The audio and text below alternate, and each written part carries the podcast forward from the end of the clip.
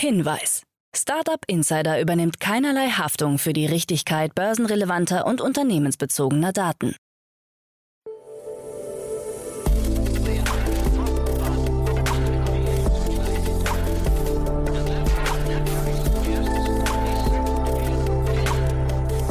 Startup Insider Daily. Morgen Update. Einen wunderschönen guten Morgen und herzlich willkommen zu Startup Insider Daily. Mein Name ist Jan Thomas. Heute ist Donnerstag, der 10. Februar. Ja, und das sind heute unsere Themen. 10 Milliarden Euro für europäische Startups. Ein dunkler Tag für Volksverhetzer auf Telegram. Hessen will ein Stück vom Startup-Kuchen. Disney Plus startet sein erstes Livestreaming-Experiment. Und SpaceX verliert 40 Satelliten wegen geomagnetischer Stürme. Heute bei uns zu Gast im Rahmen der Reihe Investments und Exits ist mal wieder Bastian Hasslinger von Picos Capital. Ja, und wir haben zwei tolle Themen besprochen, zwei sehr vielseitige Themen. Eins aus dem Health Tech-Bereich oder vielleicht eher aus dem Pharma-Tech-Bereich und ein Unicorn aus dem Bereich der Dekarbonisierung, wo gerade Sequoia und Kleiner Perkins eine Runde abgeschlossen haben. Also ihr seht schon, tolle Themen, kommt sofort nach den Nachrichten mit Anna Dressel, aber wie immer kurz der Hinweis auf nachher. Um 13 Uhr geht es hier weiter mit Martin Murray, den kennt ihr schon, das ist der Gründer und CEO von Waterdrop und wir sprechen vor dem Hintergrund einer 60 Millionen Euro Series B Finanzierungsrunde. Das Unternehmen bereitet ja Wasser auf, also Leitungswasser, reichert dieses mit Geschmack an, um Menschen zum mehr Trinken zu verleiten. Ist ein cooles Thema, finde ich, und das Unternehmen macht mittlerweile 100 Millionen Euro Umsatz nach nur fünf Jahren. Also auch das ein Zeichen natürlich für Erfolg. Wie gesagt, das um 13 Uhr und um 16 Uhr geht es hier dann weiter mit Ilhan Zengin. Er ist der CEO von Show Heroes. Und ja, wir haben über die Übernahme gesprochen von Smart Clip.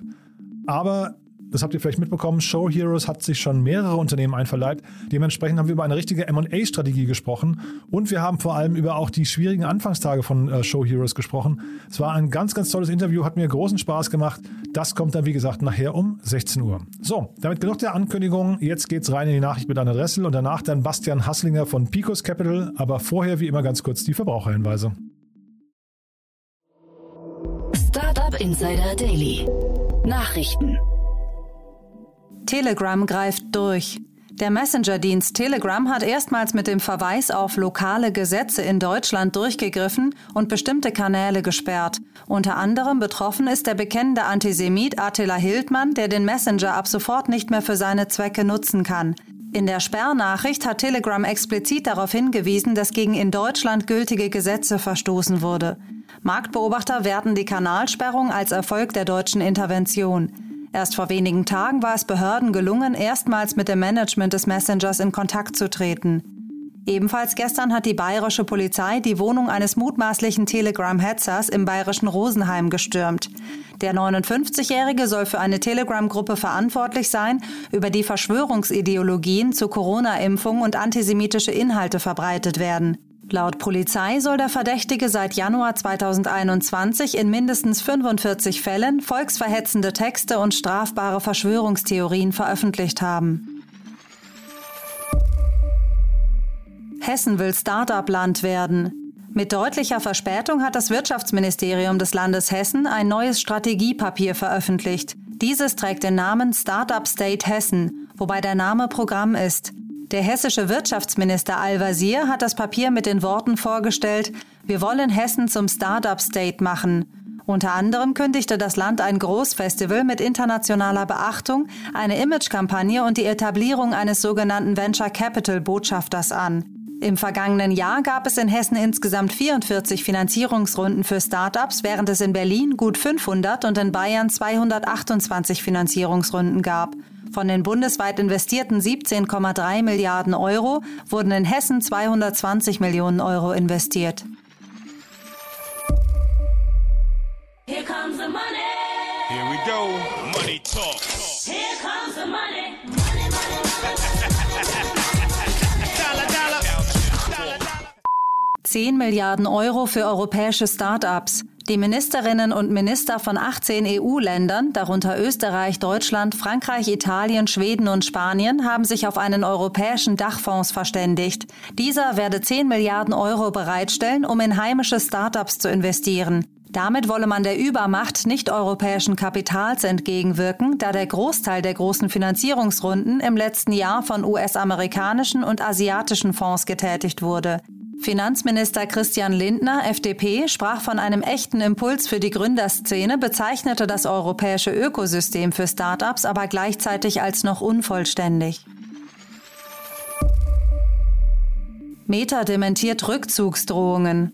Wie zuvor berichtet, hatte die Facebook-Mutter Meta ein Drohszenario lanciert, demzufolge man eruiere, die Plattformen Instagram oder Facebook aus Europa zurückzuziehen. Damit wollte sich der Konzern anscheinend gegen das drohende EU-weite Microtargeting-Verbot wehren. Nach medialem Schulterzucken folgt jetzt die Relativierung Metas. Wir ziehen uns auf gar keinen Fall aus der EU zurück, heißt es in einem Statement. Weder wolle man noch drohe man damit, Europa zu verlassen. Die entsprechenden Meldungen seien falsch bzw. falsch aufgefasst worden. Vielmehr habe man sich dafür aussprechen wollen, dass internationale Datenübertragungen im Sinne vieler Unternehmen klare globale Regelungen bräuchten. US-Justiz verhaftet mutmaßliche Geldwäscher des Bitfinex-Hack. In New York wurde ein Paar verhaftet, das mutmaßlich in den Bitfinex-Hack aus dem Jahr 2016 verwickelt war. Im Zuge der Verhaftung beschlagnahmten die US-Behörden Bitcoins im Wert von mehr als 3,5 Milliarden Dollar. In einer Pressemitteilung gab das Justizministerium bekannt, dass das Paar versucht habe, insgesamt 119.754 Bitcoins zu waschen. Diese hatten zum Zeitpunkt des Hacks einen Wert von rund 70 Millionen Dollar, sind jedoch durch den starken Kursanstieg des Bitcoins auf inzwischen 4,5 Milliarden Dollar gestiegen. 25.000 Bitcoins konnten über eine Vielzahl an Kanälen und Geldwäschetechniken gewaschen werden, die übrigen 94.000 Bitcoins konnten konfisziert werden. Can I read a copy of the study? Salesforce-Studie zeigt digitale Bildungsdefizite. Der CRM-Anbieter Salesforce hat seinen neuen Global Digital Skills Index veröffentlicht. Dabei werden Herausforderungen bei digitalen Kompetenzen durchleuchtet. Demnach sehen sich 73 Prozent der Beschäftigten nicht in der Lage, die digitalen Fähigkeiten zu erlernen, die Unternehmen derzeit und künftig benötigen. Nur 28 Prozent nehmen aktiv an entsprechenden Lern- und Schulungsprogrammen teil. 76 Prozent der Befragten fühlen sich unzureichend auf die digitale Zukunft vorbereitet. Global gesehen sind Befragte aus Schwellenländern hinsichtlich ihrer digitalen Zukunft im Allgemeinen zuversichtlicher als Menschen aus Industrieländern. Indien erreicht im Global Digital Skills Index den höchsten Wert. Dort gaben drei Viertel der Befragten an, sich heute für einen digital geprägten Arbeitsplatz gerüstet zu fühlen. Disney Plus startet erstes Livestream-Experiment. Es war zwar nur ein erstes kleines Experiment, dieses könnte allerdings ein großes Potenzial bergen. Der Streamingdienst Disney Plus hat die Enthüllung der 94. Oscar-Nominierungen live übertragen. Welche Pläne der Unterhaltungskonzern verfolgt und welche weiteren Livestreams möglicherweise folgen, wollte man noch nicht verraten. Denkbar sind neben Übertragungen von Premieren auch die Integration von Sportübertragungen in Disney Plus, da Disney unter anderem auch den Sportsender ESPN besitzt. Ein möglicher Wettbewerbsvorteil gegenüber den Konkurrenten Netflix und Amazon Prime. 40 SpaceX-Satelliten zerstört. Ein geomagnetischer Sturm hat zum Verlust von 40 Satelliten des Raumfahrtunternehmens SpaceX geführt. Diese bewegten sich in der vorgesehenen Umlaufbahn von ca. 210 Kilometern über der Erde. Geomagnetische Stürme führen dazu, dass sich die Atmosphäre erwärmt und die atmosphärische Dichte in den niedrigen Aufstellhöhen zunimmt. Dadurch wurde das GPS an Bord gestört, weshalb diese automatisch in einen sicheren Modus wechselten und den Kurs änderten, um effektiv vor dem Sturm in Deckung zu gehen. Laut SpaceX stellen die Satelliten kein Kollisionsrisiko mit anderen Satelliten dar und werden beim Wiedereintritt in die Erdatmosphäre zerstört. Startup Insider Daily. Kurznachrichten. Das Getränke-Startup Waterdrop steigt mit einem eigenen Wassertracker in den Markt für DrinkTech-Gadgets ein. Waterdrop hatte im letzten Jahr 2021 das Wiener Startup Purgity übernommen, das eine UVC-Technologie zur Desinfektion von Wasser anbietet. Aus dieser Übernahme ist jetzt das erste marktreife Produkt entstanden, eine smarte Kappe für Trinkflaschen, die mittels UVC-Reinigungsfunktion das enthaltene Wasser entkeimt. Insgesamt fünf populäre Künstlerinnen und Künstler haben die Zusammenarbeit mit Spotify inzwischen aufgekündigt. Nachdem Rocklegende Neil Young den Anfang gemacht hatte, folgten Musikerinnen Johnny Mitchell und India Airy, der Musiker Niels Lofgren und die Bestsellerautorinnen Brené Brown und Roxane Gay. Zeitgleich macht sich eine weitere Bewegung breit. Einige kleinere Artists wie Eve Six, die Spotify wegen vertraglicher Abhängigkeiten nicht verlassen dürfen, haben ihr Spotify-Profilbild umdekoriert und um Delete Spotify ergänzt. Nach Mitarbeiterprotesten will Apple die Arbeitsbedingungen in seinen knapp 300 amerikanischen Apple Stores spürbar aufwerten und damit auf den angespannten Arbeitsmarkt in Übersee reagieren. Dabei soll es auch zu Veränderungen für Teilzeitkräfte und vollbeschäftigte Mitarbeiter und Mitarbeiterinnen kommen. Diese sollen mehr Krankentage, mehr Urlaub und mehr Unterstützung für Familien erhalten. Und das waren die Startup Insider Daily Nachrichten von Donnerstag, dem 10. Februar 2022. Startup Insider Daily. Investments und Exits. Ja, ich freue mich sehr. Bastian Hasslinger ist wieder hier von Picos Capital. Hallo Bastian. Hi Jan, freut mich wieder hier zu sein. Freue mich auch sehr und du, ich habe schon gesehen, du hast zwei tolle Sachen mitgebracht. Da freue ich mich gleich, äh, dass wir mal ein bisschen ja, in Themenwelten eintauchen, die mir gar nicht so bekannt sind, aber die, die sehr spannend klingen. Vielleicht bevor wir damit loslegen, aber nochmal kurz ein paar Worte zu euch. Du warst ja jetzt länger nicht hier. Wie geht's euch und wer darf sich bei euch melden? Ach, uns geht's sehr gut. Ähm, ja, ich freue mich wieder hier zu sein. Gebe gerne kurz einen Überblick über, ähm, über Picos. Ähm, Picos Capital, wir sind ein ähm, Technologieinvestor. Ähm, unser Hauptsitz ist in München. Ich leite unser ähm, Berliner Büro. Wir haben sonst aber auch noch Offices ähm, in London, New York, Bangalore, Indien, Beijing, also Peking in, in China. Da wird einen sehr, sehr globalen Fußabdruck. Investieren in der Regel sehr früh früh in Firmen, in der Regel so im Pre-Seed, Seed, Series A Stage, ähm, aber sind dann wirklich ähm, über, den, äh, über den kompletten Lifecycle ähm, von den Firmen sind wir ein sehr starker Partner und können auch in späteren Runden noch aktiv partizipieren ähm, und dann wirklich von den frühen Phasen bis ähm, zum IPO nach darüber hinaus noch. Ähm, also globaler Fußabdruck und auch sehr ähm, sektoragnostisch, würde ich sagen. Wir sind ein relativ großes Team mittlerweile. Ähm, jeder hat da so ein bisschen seine Spezialgebiete ähm, und seine ähm, ja, so, äh, Gebiete, in, in denen man am meisten interessiert auch ist. Ähm, und entsprechend investieren wir wirklich über äh, PropTech, FinTech, HR-Tech, aber auch Logistics, Mobility, ähm, Robotics, DevOps, Healthcare, Energy, Climate, also wirklich alles, was man sich so vorstellen kann, was im Kern digital ist.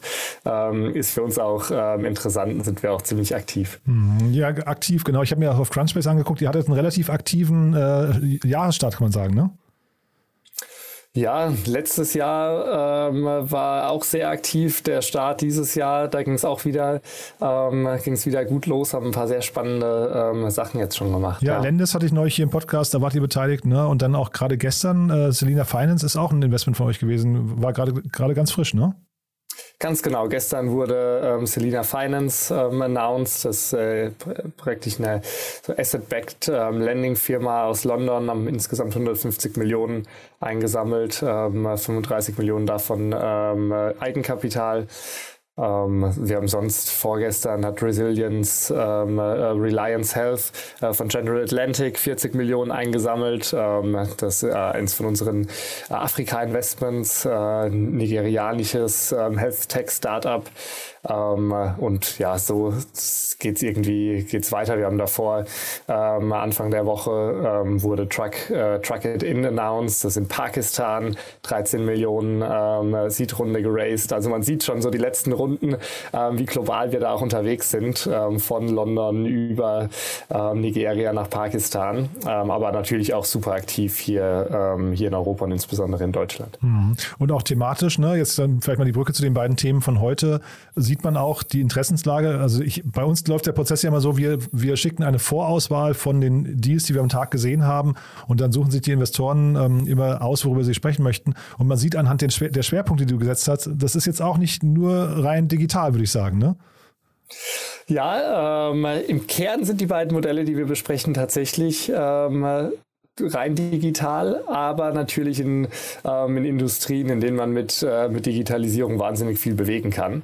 Ähm, und generell für uns ist es immer wichtig, dass, dass die ähm, Geschäftsmodelle, ähm, in die wir investieren, die auch interessant sind für uns, müssen im Kern digital sein, müssen im besten irgendwie Plattformgedanken haben und skalierbar sein. Das heißt nicht, dass sie jetzt nur super capital light sein müssen, sondern wir schrecken auch nicht vor Modellen äh, weg, die so ein bisschen kapitalintensiver sind. aber im Kern muss es eben sehr skalierbar ähm, und ähm, ja, im, im, besten Fall Technologie-enabled und digital sein. Mhm.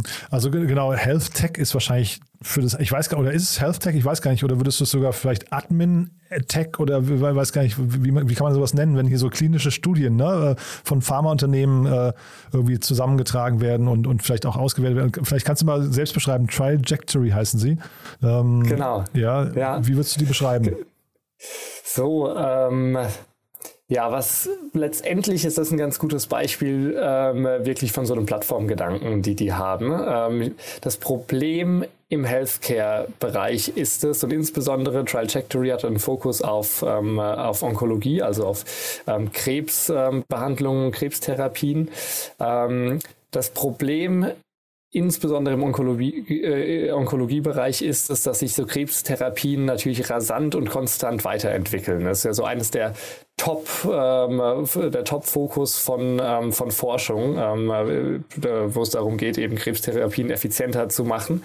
Ähm, das heißt, äh, entwickeln sich rasant weiter. Für Ärzte ist wahnsinnig schwierig, auf dem neuesten Stand zu bleiben. Ähm, es gibt ähm, keine wirkliche Übersicht und äh, Zugang zu, was sind denn die aktuellsten klinischen Studien, was sind vielleicht auch Studien, die gerade erst, ähm, ähm, erst angestoßen werden. Ähm, und dadurch hat der Patient in der Regel bekommt so eine, in Anführungszeichen, Standardbehandlung aktuell. Es gibt da ähm, keine signifikante ähm, so Customization, wenn es darum geht, wie der Patient behandelt wird. Und insbesondere hat der Patient in der Regel keinen Zugang zu so der allerneuesten ähm, Art von Behandlungen. Das ist praktisch, wo äh, Trajectory reinkommt, ähm, weil die, die Pharmaindustrie auf der anderen Seite hat dasselbe Problem. Die für die Pharmaunternehmen, für also für die Unternehmen, die diese Krebstherapien entwickeln, ähm, die haben ähm, das Problem, dass es sehr schwierig für sie ist, an die richtigen Patienten zu kommen, ähm, um eben so klinische Studien durchführen zu können. Ähm, also das ganze Thema Patient Recruiting. Ähm, also die Patienten müssen sehr spitzes äh, Profil oft haben, um an so einer Studie teilzunehmen. Ähm, und die Pharmaunternehmen haben dann oft Probleme, an die richtigen Patienten ranzukommen. Ähm, und dann, wenn man die Patienten mal hat, ist so Patienten-Compliance, also dass sie auch bei, dem, ähm, bei der klinischen Studie konstant weiter mitmachen, ähm, problematisch. Und das ist praktisch genau diese dieses Problem von beiden Seiten. Einerseits vom Patient, dass er nicht Zugang hat ähm, zu den äh, neuesten ähm, Behandlungsmethoden oder wirklich zu, dass er da wirklich so ähm, absoluter ähm, so Next Level, wenn es darum geht, okay, in einer klinischen Studie mitzumachen, dann bist du ja wirklich an der ähm, Front von, von der Innovation. Ähm, und die Patienten haben da keinen Zugang zu, ähm, während die Pharmaunternehmen die richtigen Patienten nicht finden. Und das ist praktisch, was äh, Trajectory lösen möchte. So eine, so eine Matchmaking-Plattform von Patienten und klinischen Studien ähm, für Krebs Krebstherapien. Ja, super spannendes Thema, muss ich sagen. Auch äh, super erklärt, finde ich. Also das, damit wird es ein bisschen klarer. Hier also Onkologie, ähm, ich weiß gar nicht, hier steht das Wort KI-gestützte Plattform. Äh, ist wahrscheinlich, äh, wahrscheinlich spielt KI eine große Rolle da auch, ne? Oder ist das an der Stelle nur so ein Buzzword? Nee, wahrscheinlich nicht, ne? Das, das macht schon, ist wahrscheinlich schon Kerndisziplin, ne? Wie das Produkt letztendlich funktioniert, also so wie ich das verstanden habe zumindest, ähm, ist es eben so, dass der Patient ähm, seine Kran Krankenakte teilt ähm, und eben alle Informationen ähm, zu seinem ähm, Krankheitsstand eben auf der Plattform ähm, zur Verfügung stellt. Und dann basierend auf diesen Informationen, oder vielleicht anders, also der Patient stellt seine Kranken Krankenakte und alle Informationen zur Verfügung. Das ist wieder die eine Seite der Plattform. Die andere Seite, das Pharmaunternehmen registriert praktisch seine klinischen Studien ähm, und gibt damit eben genau an, nach was für einer Art von Patienten ähm, sie denn suchen für diese klinischen Studien. Und dann, und das ist jetzt wieder dieser AI-Part, äh, fraglich, wie ähm, komplex dieser AI-Part ähm, wirklich ist, aber so Krankenakten können ja schon relativ komplex sein, die muss man ja erstmal dann wahrscheinlich auch auslesen, aber dass dieser Matchmaking dann, ähm, dieser Matchmaking-Part, dass der dann ähm, eben AI basiert ist, dass eben geschaut wird, okay, die und die Merkmale ähm, des Patienten, ähm, die passen dann eben passen oder passen nicht auf die, auf die klinische Studie, die hier ähm, durchgeführt wird. Ähm, und da ist natürlich, wenn man da eine, äh, praktisch eine intelligente Technologie hat, die dieses Matchmaking möglichst präzise äh, macht, ist natürlich ähm, sehr spannend dann. Ja, und also erstmal ganz großartig zu sehen, also du sagtest ja vorhin, da die Entwicklung ist schneller, als ähm, dass die Ärzte hinterherkommen. Das ist ja erstmal super zu sehen, weil wir im Krebsbereich natürlich über, über ein Thema reden, was äh, hoffentlich irgendwann mal gelöst wird. Ne? Ähm, und von daher ist es auch schön zu sehen, dass da jetzt Geld äh, investiert wird. Zeitgleich ähm, habe ich mich gefragt, wer, wer bezahlt denn jetzt eigentlich dafür? Wer ist denn der Kunde? Sind das die Pharmaunternehmen hinterher? Also wer, wer, es wird ja auf vielen Seiten jetzt gerade ein Pain gelöst. Ne? Äh, ein gesellschaftlicher Pain, der irgendwie uns alle betrifft, ne? abstrakt. Also ich glaube, jeder Zehnte oder sowas oder äh, statistisch gesehen äh, bekommt mal Krebs und von daher ist es natürlich wünschenswert, dass wir alle eigentlich dafür auch irgendwie zur Kasse gebeten werden. Äh, zeitgleich die Pharmaunternehmen ist ja so indirekt dann jeder, äh, jeder zahlt mit oder auch die Patienten, die gerade Krebs haben. Ne? Hm. Ja, ist eine gute Frage. In dem Fall ähm, ist es so, dass der, die Pharma zahlt. Ähm, also für die Patienten ist es tatsächlich kostenlos der Service aktuell. Ähm, die Pharmaunternehmen, die zahlen, ähm, weil es für sie ja wirklich ein riesiger Value-Add ist. Also das ganze Thema Patient Recruiting, das ist eine ganze Industrie. Also ist da gibt so? es ja, ja, ja, da gibt es äh, große Unternehmen, die nur darauf fokussiert sind, eben Patienten zu recruiten. Und durch diesen Plattformansatz kann man eben diesen großen Painpoint lösen. Und die Pharmaindustrie ist, hat eine sehr hohe Zahlungsbereitschaft, eben für diese, für diese Leads in Anführungszeichen ähm, ähm, zu bezahlen, die über die Plattform dann zu ihnen kommen.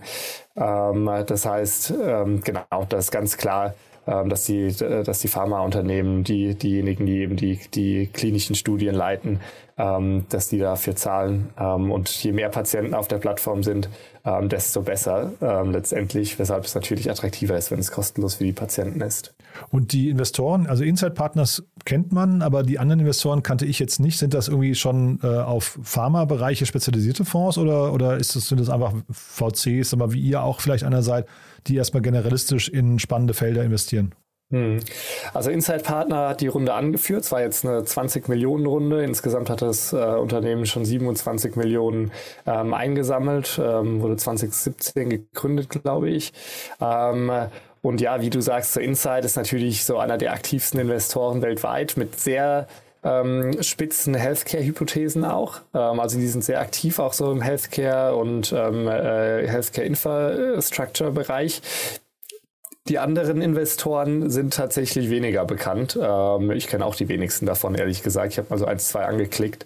Ähm, das sieht so aus, als ob das ähm, auch so Growth-Investoren sind äh, mit einem relativ starken Health-Fokus, ähm, aber sind definitiv jetzt nicht so die typischen ähm, äh, großen Namen, die man dann teilweise noch so sieht. Aber auch keine äh, Corporate Venture Arme. Das, das dachte ich vielleicht, dass da vielleicht schon Pharmaunternehmen irgendwie ihre eigenen äh, Arme irgendwie ähm, damit reinbringen. Ne? Weil das klingt jetzt nach einem Thema, da ist ja hinterher auch, wenn es mal einen Exit-Kanal gibt, ist der wahrscheinlich auch in der Pharmaindustrie zu sehen, ne? vermute ich mal. Vermutlich. Ich glaube, das Problem ist hier, wenn du, wenn du direkt von einem Pharmaunternehmen Geld annimmst, ist so ein bisschen die Frage, ob es da nicht irgendwie so Incentive Misalignment äh, gibt, wenn du mit anderen Pharmaunternehmen zusammenarbeiten möchtest. Deswegen ist es oft so, dass man da versucht, erstmal sich auf keine Seite zu schlagen ähm, und entsprechend äh, wirklich nur von, ähm, von Drittparteien dann Geld zu nehmen. Hm. Und dann, jetzt bin ich mal gespannt, wie schnell du umschalten kannst auf das andere Thema, weil das, also, ne, das ist jetzt wirklich so. Ich glaube, so eine Sache, die, so, die ich noch hier auch ja, erwähnen okay. wollte, ja. ähm, was nämlich super spannend ist, so die lösen ja dieses ganze Recruiting, den ganzen Patientenrecruiting, ähm, das ganze Patientenrecruiting-Problem. Was danach kommt, ist eigentlich das noch viel spannendere Problem. Ähm, und zwar ist das ganze Patient Compliance Thema. Ich hatte es anfangs schon kurz erwähnt. Es ist nämlich oft so, ähm, dass so, wenn Patienten bei so einer klinischen Studie ähm, praktisch anfangen, ähm, die müssen ja dann so einerseits sehr, sehr genau diesem Studienablauf folgen, ähm, ähm, dass die Ergebnisse der Studie auch ähm, nutzbar sind. Ähm, und es gibt mehr als die Hälfte ähm, der Studienteilnehmer verlassen die Studie im Laufe der Zeit. Ähm, das heißt, obwohl für Pharmaunternehmen ist es natürlich ein massives Problem, weil so Studien unfassbar viel Geld kosten. Ähm, und deswegen finde ich es recht spannend, dass sich ähm, jetzt Trajectory so spezifisch nur auf das Recruiting fokussiert und dann offensichtlich aber nicht mehr kontinuierlich weiter die Patienten ähm, begleitet. Ähm, so, wir haben in letzter Zeit einige Unternehmen in dem Space auch gesehen, die da so ein bisschen holistischere Lösungen anbieten. Also wirklich von Patientenrecruiting, von auch die, die, die Ärzte ähm, praktisch informieren, was sind denn jetzt die optimalen, ähm, ähm, die optimalen so Treatment-Möglichkeiten, die man hat, wie kann man ähm, die Behandlung vielleicht sogar opti optimieren und wie kann man vor allem die Kommunikation zwischen sowohl Ärzten, Patienten, aber auch dann mit Pharma optimieren. Und das wird sehr spannend zu sehen jetzt hier bei dem Thema, ähm, inwieweit sich äh, Trajectory dann noch in so eher diese holistische ähm, Onkologie, Cancer Care Lösung entwickelt. Ähm, wir haben da auch kürzlich in ein Unternehmen investiert in Frankreich. Ähm, Resilience Care heißen die, ähm, haben eine 40 Millionen Series A geraced und die gehen es eben in diesem holistischen Ansatz an. Also deswegen haben wir uns da auch ganz spezifisch, hat eben sehr gut zu unseren Hypothesen gepasst, zu dieser Full Stack ähm, Healthcare Approach. Wir sind ja unter anderem auch in Avi Medical investiert, die ja wirklich so die Allgemeinarztpraxen wirklich Full Stack betreiben für eine total holistische Patienten-Experience und Resilience macht das mit diesem vertikalen Onkologie-Fokus.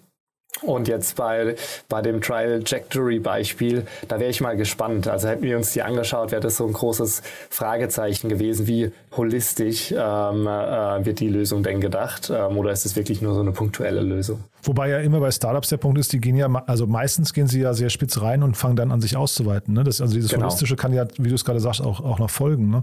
Ähm, Richtig, also deswegen wäre super spannend mal äh, äh, mit Ihnen äh, zu sprechen. Ähm, das wie mit, wie mit einem AVI oder auch einem Resilience ähm, Care. Wenn man von außen drauf schaut, ähm, sieht man natürlich nur so die Spitze des Eisberges. Ähm, deswegen die Analysen sind natürlich dann auch immer wirklich nur basierend auf dem, was man sieht. Ähm, und äh, ist natürlich dann nochmal doppelt spannend, äh, wenn man wirklich reinschauen kann. Aber äh, siehst du hier, vielleicht dann so als letzte Frage noch dazu, siehst du hier so eine Art Industriestandard entstehen und ist das dann hin, hinterher dadurch fast ein Winner-Takes-it-all-Markt oder können die auch alle koexistieren? Ähm, in dem Fall und insbesondere bei Healthcare-Themen ähm, ist es immer, die Firma ist ja in, ähm, also Trajectory sind based in New York. Ähm, das heißt, die bauen für den, für den amerikanischen Markt. Und im Health, in der Healthcare-Industrie gibt es ähm, einfach sehr, sehr starke strukturelle regulatorische Unterschiede zwischen Europa und den USA, weshalb es da sehr, sehr schwierig ist, ähm, praktisch beide, ähm, beide Kontinente zu bedienen. Ähm, in dem Fall wird es hier in Europa kein großes Thema sein, dass die ähm, äh, hier auch aktiv werden. Und nichtsdestotrotz sind so Plattformthemen natürlich immer, ähm, kann man argumentieren, ähm, dass sowas in Richtung ähm, Winner takes it all oder Winner takes most geht. Ich könnte mir vorstellen, dass bei so spezifischen, ähm, ähm, bei so spezifischen Use Cases, ähm, dass da oft Sinn macht, so vertikale Lösungen zu bauen, die eben sehr spezialisiert auf eine, auf einen Fachbereich, in dem Fall jetzt Onkologie, eben eine Lösung anbieten. Ähm, und dass es dann natürlich schon relativ ähm, äh, schwierig ist, das dann auch auf andere, ähm, auf andere Bereiche auszurollen. Insbesondere wenn man eben so eine sehr ähm, ja, eine sehr präzise ähm, und äh, umfangreiche Lösung für den einen Use Case entwickelt. Mhm. Und wie gesagt, dann lass uns mal zu dem anderen Thema noch gehen, weil das ist ja genauso spannend irgendwie, finde ich, auch wenn es ein ganz anderes Thema ist. Deswegen meine ich vorhin, bin mal gespannt, wie schnell du umschalten kannst. ja. Aber hier, das ist eine beeindruckende Runde, ne? Ja, ähm, sehr beeindruckende Runde. Da habe ich gestern auch ähm, gestaunt, als ich das gesehen habe. Ähm, also die Rundengröße 70 Millionen. Es geht um das Unternehmen Watershed. Ähm, äh, 70 Millionen von Sequoia und Kleiner Perkins ähm, eingesammelt. Ähm, Bewertung eine Milliarde. Ähm, das Unternehmen ist auch noch nicht besonders alt. Ähm, die sind, glaube ich, 2020 oder 2019 gegründet. Ähm, also da ging es rasant voran und sie hatten davor auch schon von Sequoia und Kleiner Perkins ähm, Geld geraced ähm, und die haben jetzt praktisch nochmal ähm, noch nachgeschossen, was ähm, in der Regel ein gutes Zeichen ist, wenn es so eine interne, wahrscheinlich preempted Round ist. Ähm, so, was macht ähm, äh, Watershed? Ähm, letztendlich versucht Watershed das, äh, das Problem von ähm, Carbon Accounting, also dem Ermitteln des ähm, CO2-Fußabdruckes von Unternehmen zu lösen. Warum ist das relevant? Also momentan aus drei Richtungen ähm, äh, wahnsinnig Druck auf der Thematik. Einerseits Regulatorik. Ähm, Unternehmen sind ab, ähm, 2022, äh, ab 2023 verpflichtet, ihren ähm, CO2-Fußabdruck ähm, zu reporten. Ähm, also so ähnlich wie so ähnlich wie man sein ähm, seine sein Financial Accounting macht und seine ähm, und seine Financial Statements reporten muss, so muss man in der Zukunft auch seinen CO2-Fußabdruck äh, reporten. Und da kommt natürlich viel Druck drauf. Andererseits Konsumenten achten mehr und mehr darauf, ähm, dass sie mit, ähm, dass sie äh, Produkte konsumieren, ähm, die eben bestimmte, bestimmte Ansprüche ähm, ähm, im, ja, so im Nachhaltigkeitskontext erfüllen. Und dann Finanzmärkte üben auch sehr, sehr starken Druck aus. Man hat ja letzter Zeit große Schlagzeilen gemacht, dass so Giganten wie ähm, BlackRock aktiv anfangen, ihre, ihre Assets aus ähm, Carbon-Heavy-Industrien rauszuziehen und eben zu reallokieren. Ähm, und da wird also von den Finanzmärkten auch viel Druck auf die Unternehmen ausgeübt. Und daher, glaube ich, sehr, sehr relevantes Problem, das die da angehen. Ja, Problem und ich glaube auch, wie du es gerade beschrieben hast, so drei sehr äh, sich selbst verstärkende Effekte. Ne? Also das heißt, Finanz kommt ja äh, zum Teil auch eben, weil der Konsument aufwacht. Ne? Und ich glaube, das ist eine Sache, die, die wird das, also hoffentlich zumindest, ne? ein bisschen wie bei der Krebsthematik eben gerade. Es ist schön zu sehen, dass da Bewegung drin ist, aber ich würde sogar hoffen, dass diese Spirale sich noch, noch schneller dreht in der Zukunft. Ne? Absolut, absolut. Ähm, und das Problem ist ja so ein bisschen, Natürlich, jedes Unternehmen sagt wahrscheinlich ja, uns ist das wichtig, wir würden gerne ähm, unseren CO2-Fußabdruck ähm, detailliert ähm, ähm, ermitteln und dann eben auch ähm, reporten. Ähm, das Problem ist, es ist sehr komplex, den äh, CO2-Fußabdruck zu ermitteln. super schwierig, an die Daten ranzukommen, an die Daten auch in einer ähm, in einer meaningful so Granularität ranzukommen, dass man die Berechnungen, die man dann macht, die auch komplex sind, ähm, dass man da im besten Fall noch ähm, ja, ähm, so Insights rausziehen kann, ähm, basierend auf denen man Optimierungen stattfinden lassen kann. Ähm, so und genau das ist ja was, was Watershed versucht zu lösen. Also ähm, Watershed genau wie viele andere ähm, Carbon Accounting and Management heißt so die Kategorie Anbieter versuchen eben den den Prozess ähm, vom Carbon Accounting möglichst einfach und vor allem auch kontinuierlich zu machen. Ähm, und neben der ähm, praktisch neben der Messung und Berechnung des Fußabdruckes dann auch noch so Themen wie ähm, wie kann man die Reduzierung machen, wie kann man vielleicht sogar das Offsetting machen und wie kann man das Ganze dann möglichst effizient reporten. Hm. Und ja. ja, und ich fand, muss ich ganz ehrlich sagen, ich fand die Pressemeldung wirklich wundervoll. Äh, also die, da war alles, da hat alles gestimmt, finde ich. Ne? Da waren das, das äh, Geschäftsmodell ist super nachhaltig und auch gut erklärt. Dann haben sie äh, ihre, also sie haben tolle Investoren dabei, ne, haben wir gerade schon genannt, kleiner Perkins und äh, Sequoia. Dann eine 70 Millionen Runde mit einer Milliardenbewertung, das heißt irgendwie Top, Top äh, Ratio irgendwie von vom Inve also da, da ich, wir bekommen ja viele Investments, äh, viele Pressemeldungen. Ne? Und wenn du sowas siehst, dann haben sie, finde ich, ähm, eine ganze Reihe an Beratern aufgeführt. Das ist auch nochmal spannend. Die, die unterstreichen die Glaubwürdigkeit und sie haben eine tolle Reihe an Referenzkunden genannt. Also ich finde, da kann man, da kann man lernen, wie man eine Pressemeldung baut und es hat so das Gefühl, es stimmt alles bei dem Unternehmen, ne? Ja, also die Amerikaner sind ja ohnehin sehr gut, was so ihr Außenauftritt angeht, ähm, aber keine Frage. Watershed ist äh, ein absolutes Top-Unternehmen, auch super starkes Gründerteam, ähm, so eine richtige ähm, Silicon Valley Mafia, alle mit Hintergrund von Stripe, Airbnb, Facebook, Twitter ähm, und dann natürlich auch so die Silicon Valley Riesen als Investoren mit dabei ähm, und auch viele von den ähm, von natürlich den Top Top Startups aus dem ähm, aus den USA als Kunden schon gewonnen. Ähm, von daher haben die da echt ein, ein super Line-up. Es gibt so ein paar Sachen, bei denen bei denen ich mich jetzt fragen würde, ja, wie, ähm, äh, wie smart ist das Produkt aufgebaut? So, wir haben zum Beispiel die Hypothese, dass ähm, wenn du einerseits ähm, das, äh, die, das Messen und äh, das Berechnen des ähm, CO2-Fußabdruckes machst und gleichzeitig so Carbon Offsetting Produkte verkaufst, dass da so ein gewisser Interessenskonflikt entstehen Ach ja, kann. Spannend. Mhm. Ja.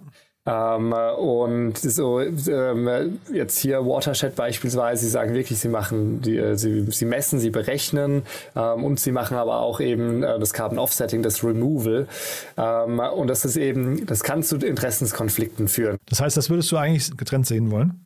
Richtig, so das ist unsere, äh, unsere Hypothese bei Picos, äh, was auch letztendlich dazu geführt hat, dass wir ähm, in zwei Unternehmen in diesem Space investiert haben. Einerseits ähm, ist es eben Tanso in, ähm, in München. Ähm, Tanso bat auch ähm, eine Carbon Accounting und Management Lösung, aber mit einem sehr vertikalen Fokus auf ähm, ähm, das produzierende Gewerbe, also auf diesen typischen deutschen Mittelstand. Das ist ja so immer noch der, ähm, also das, äh, das Backbone der, äh, der deutschen äh, Wirtschaft ist. Ähm, eben weil die ein besonderes Problem haben, wenn du ein produzierendes Gewerbe bist, sind deine Lieferketten besonders komplex ähm, und dann einen äh, ja, akkuraten, aber vor allem auch ähm, ja, ja, einen akkuraten Fußabdruck zu bestimmen, bei dem man auch sehr gut sieht, okay, wo kann man, wo, sie, wo sind, sehen wir Potenziale, um wirklich effizient zu reduzieren. Ähm, dort kann man einfach im produzierenden Gewerbe mehr, meisten ähm, Mehrwert stiften und das macht eben Tanso, auch mit tiefer Integration in alle Systeme. Und dann auf der anderen Seite ähm, haben wir ähm, äh, kürzlich, und das ist auch noch ganz äh, frisch, in ein Unternehmen, das heißt äh, Sisa investiert. Ähm, die sind hier in, in Berlin auch ähm, und die fokussieren sich auf das ganze Thema Carbon Offsetting. Ähm, und Carbon Offsetting, da könnte man äh, jetzt auch noch mal eine Stunde drüber diskutieren. Da habe ich äh, mich auch mit einem meiner Kollegen, mit Stefan, sehr tief ähm, reingefuchst in das ganze Thema. Da gibt es viele Dinge, die sowieso nicht, äh, nicht glatt laufen und CISA probiert das eben zu lösen, indem sie Carbon Offsetting deutlich transparenter machen ähm, ja, deutlich tran transparenter, ähm, deutlich höhere Qualität an Carbon Offsets äh, zur Verfügung stellt, weil so eine Tonne Carbon Offsetting ist nicht eine Tonne äh, Carbon Offsetting, da gibt es große Qualitätsunterschiede und CISA fokussiert sich eben sehr spezifisch darauf dann über so Portfolio-Strategien, ähm, dass man halt möglichst robuste ähm, Offset, ähm, Offsets zusammenstellen kann. Ähm, und deswegen für uns zwei Investments getrennt voneinander, ähm, einfach weil wir diesen, ähm, diesen Interessenskonflikt ähm, äh, glauben, dass es besser ist, wenn man den, wenn man den nicht in einer Lösung hat. Und ja, kann ich total nachvollziehen. Äh, Hab natürlich jetzt keine Antwort oder weiß nicht, was, was sinnvoller ist, ne? ob euer Ansatz der richtige ist, aber ich kann total nachvollziehen, was du gerade sagst, der Interessenskonflikt. Trotzdem die Frage, weil du gerade gesagt hast, ähm, produzierendes Gewerbe in Deutschland. Ne? Wir reden aber ja hier hinterher eigentlich nicht über lokale Märkte oder lokale Lösungen. Wir reden ja eigentlich über Themen, die man relativ leicht global ausrollen kann, oder? Ja, wenn man es mal schafft, sich ähm, in die Unternehmen wirklich zu integrieren. Und das ähm, ist so ein bisschen das Schwierige. Wenn man initial den Fokus, sagen wir mal, auf Tech-Unternehmen hat, so klassische SaaS-Unternehmen beispielsweise, ähm, die nutzen ja ganz andere Systeme und haben eine ganz andere so Produktionskette, ähm, äh, wie jetzt beispielsweise deutscher Mittelständler, der ähm, ein Zulieferer für, für die Automobilindustrie ist. Ähm, und diese Integration in die Systeme, ähm, das Verständnis, wie, wie ähm, laufen denn die Prozesse ähm, in den jeweiligen Unternehmen ab, ähm, das ist eben was, was man für jede Industrie und dann teilweise auch für jede Region oder für, für, für, für jedes Land muss man das immer wieder neu ähm, äh, cracken. Ähm, und daher, während man wenn man auf SaaS-Unternehmen fokussiert ist, das sehr, sehr effizient ähm, sicherlich global ausrollen kann, ist es so ähm, äh, im produzierenden Gewerbe ähm, deutlich schwieriger. Ähm, und daher ist dieser vertikale ähm, Ansatz von Tanso natürlich super spannend, dass sie sagen, wir lösen dieses Problem. Klar, einerseits im ersten Schritt jetzt für, ähm, für die deutschen Unternehmen, deren Ansatz, äh, deren äh, Vision und Ambition ist natürlich auch global, aber eben ganz spitzen Fokus auf, den, auf diesen komplexesten ähm, Use Case, den es eigentlich gibt. Hm. Und bei diesen Themen jetzt hier, also auch eigentlich für den, für den Fall, den wir davor besprochen haben, ähm, das sind ja beides sehr schwer greifbare Märkte oder Marktvolumen, ne, Marktgrößen. Ähm, langt es euch schon, wenn dann jemand zu euch kommt und sagt, wir möchten diesen Bereich beackern und kann gar nicht genau beziffern, wie groß der Markt ist, oder muss man trotzdem hier, müsste ein Gründer jetzt, der sich mit euch, äh, der sich mit euch äh, zusammensetzt und bei euch pitcht, müsste der eine Marktgröße mitbringen und sagen, von diesem Addressable Market möchte ich hinterher drei Prozent oder wie auch immer äh, schaffen? Hm. Ja, ist eine gute Frage. Also beides sind wirklich massiv große Märkte. Und das weiß man ähm, auch, ne? Das, das weiß man, beziehungsweise man weiß es noch nicht so wirklich. okay. ähm, so bei ähm, so Cancer Care, also Onkologie, mit Sicherheit per se ein Riesenmarkt. Äh, man muss dann aber schon erstmal verstehen, okay, wie groß ist denn der Markt für dieses äh, Patient Recruitment spezifisch für den Onkologiefall? Ähm, und wie, wie können Sie denn monetarisieren? Ähm, also wie können Sie in Ihrem Plattformmodell monetarisieren ähm, im Vergleich zu diesen klassischen äh, so Patient äh, Recruiting Lösungen, die es sonst noch gibt?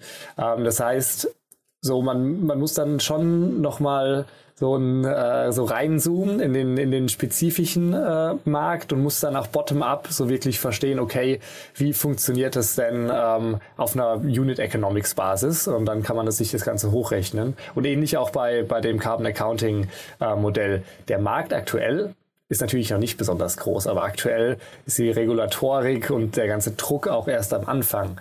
Ähm, in dem Fall muss, ist es so ein bisschen eher der, der Glaube dann eben, dass das ein massiv großer Markt wird und dass das einfach eine sehr, sehr ähm, relevante Lösung ist. Ähm, und da, und das ist eben so der Unterschied. Es gibt teilweise riesige Märkte, wo man sagt, okay, man kann die jetzt disrupten äh, mit, äh, mit der Lösung, die man hat und kann sich dann einen Marktanteil in diesem bestehenden Markt äh, ähm, praktisch sichern. Ähm, oder jetzt ähm, in dem Fall vom Carbon Accounting ist eher so ein Emerging-Markt, der gerade entsteht. Hm, fast ähm, wo so man Blue dann Ocean, ne? Vielleicht sogar, ne? Man hat ja immer dieses Blue Ocean, Red Ocean-Thema, ne? Ja, Carbon Accounting ähm, ist kein, kein Blue Ocean mehr. Da sind sehr, sehr viele Player unterwegs. Ähm, aber alle eben am gerade erst so ähm, ähm, ja, in den frühen Phasen. Ähm, und Watershed ist da schon einer der schon einer der Player, die schon relativ lange unterwegs sind. Also jetzt mit, äh, mit zwei, drei Jahren. Ähm, und in den letzten Jahren sind da ganz viele entstanden. Weshalb es da auch als Investor natürlich sehr wichtig ist, dann ähm, zu entscheiden, okay, auf welche Lösung ähm, setzen wir jetzt ähm, und äh, was ist denn der richtige Ansatz, um hier was massiv Großes und nachhaltig ähm, äh, Großes eben auch aufzubauen. Hm. Ja, mit Blue Ocean, das war wahrscheinlich auch falsch eben. Ich meine damit, äh, kundenseitig ist ein Blue Ocean, ne? weil die Kunden eigentlich jetzt erst anfangen mhm. müssen äh, aufzuwachen, dass da schon viele Player unterwegs sind, da bin ich sofort bei dir, aber dass das quasi die Adaptionsgeschwindigkeit, deswegen sind wahrscheinlich Emerging Market oder wie es nennt, ähm, wahrscheinlich richtiger, äh, die Kunden wachen jetzt gerade erst auf durch diesen, diese, was wir von dieser Spirale, das, die wir genannt haben, dieses Fly, Flywheel, ne? Das ist so, ja. Und die Kunden arbeiten eben bisher, wenn sie schon ähm, das auf der Agenda haben, dann eben mit Beratungen zusammen. Da kommen dann wirklich, da werden dann für, für äh, zigtausende, oft hunderttausende Euro, werden dann die Strategieberatungen geholt, die eben den äh, einmal pro Jahr den ähm, CO2-Fußabdruck bestimmen.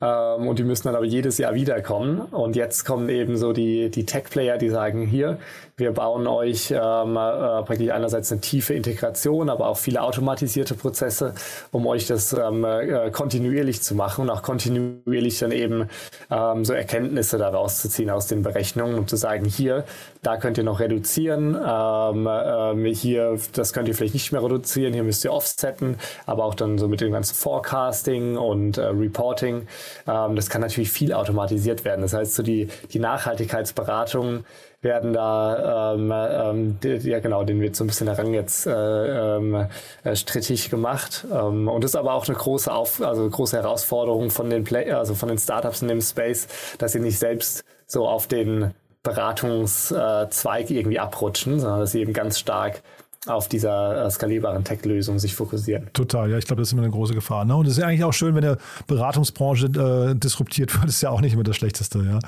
Ne? ja. Cool. Absolut, du ja. warst ja mit Blick auf die Uhr. Wir haben jetzt schon relativ lang gesprochen. Haben wir denn zu dem Thema was Wichtiges vergessen?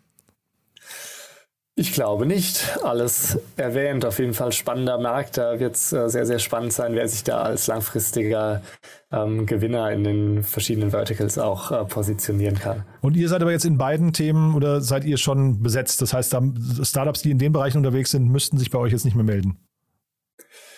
Ähm, genau, wir in bei, also in den spezifischen Themen, also Carbon Accounting, ähm, Carbon Offsetting, ähm, da sind wir jetzt äh, praktisch, da haben wir ähm, unsere Traumunternehmen gefunden. Aber es gibt auch super viel außenrum. Ähm, also das ganze Thema Decarbonization ähm, ist spannend, das ganze Thema Carbon Capturing ähm, ist super spannend. Dann Infrastrukturlösungen. Wie kann man kontinuierlich wirklich ähm, tracken, dass die Carbon Offset äh, Projekte, ähm, bei denen man eben sich die Credit Credits kauft, dass sie auch wirklich sich so entwickeln, ähm, ähm, wie einem das verkauft wurde in diesem Carbon äh, Credit. Also gibt noch so viele Infrastrukturlösungen und wirklich so Reduktion und Capturing-Lösungen, wo wir noch sehr viel Potenzial sehen. Das heißt, so Climate Tech haben wir einen großen Fokus drauf und dasselbe auch im, im Healthcare-Bereich. Ähm, Onkologie haben wir jetzt schon eine, ähm, haben wir unser, unser Dream-Team gefunden, um das anzugehen. Aber es gibt da natürlich ganz viele andere ähm, wahnsinnig spannende Möglichkeiten, wo wir sehr, sehr ähm, genau gerade nach, ähm, nach starken Teams suchen. Super. Ja, dann freue ich mich aufs nächste Mal, wenn wir über die nächsten spannenden Themen sprechen, Bastian. Perfekt. Dann freue ich mich auch. Vielen Dank für die Zeit. Startup Insider Daily, der tägliche Nachrichtenpodcast der deutschen Startup-Szene. So, das war Bastian Hasslinger von Picos Capital. Es war ein bisschen ausführlicher. Ich hoffe, es hat euch Spaß gemacht. Ich fand es super interessant und ja, ihr habt gesehen, beide Themen haben wirklich relativ viele Facetten, die man, glaube ich, auch zu Recht durchleuchten sollte. Vielen Dank nochmal, Bastian. Und ja, damit nochmal kurz der Hinweis auf nachher. Um 13 Uhr geht es hier, wie gesagt, weiter mit Martin Murray, dem Gründer und CEO von Waterdrop. Da sprechen wir über das ganze Thema Wasser und Wasseraufbereitung. Eigentlich sprechen wir über den Getränkemarkt, kann man sagen.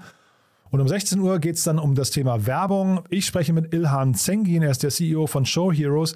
Und das ist, glaube ich, interessant für jeden, der ab und zu das Gefühl hat, hm, heute ist aber eigentlich ein bisschen ein schwieriger Tag. So dieses Achterbahngefühl, das kennen wir ja alle. Da hat Ilham sehr, sehr ehrlich, finde ich, äh, kommuniziert, wie es ihm manchmal gegangen ist, warum er manchmal nachts wach gelegen hat und wie sie es trotzdem geschafft haben, aus Show Heroes jetzt ein tolles, großes Unternehmen zu machen. Und wir sprechen, wie gesagt, über die Übernahmestrategie von dem Unternehmen. Also ganz, ganz, ganz viel drin in dem Interview. Das solltet ihr euch nicht entgehen lassen. Das hört ihr dann um 16 Uhr. So, damit hoffentlich bis nachher und euch erstmal einen schönen Tag. Ciao, ciao.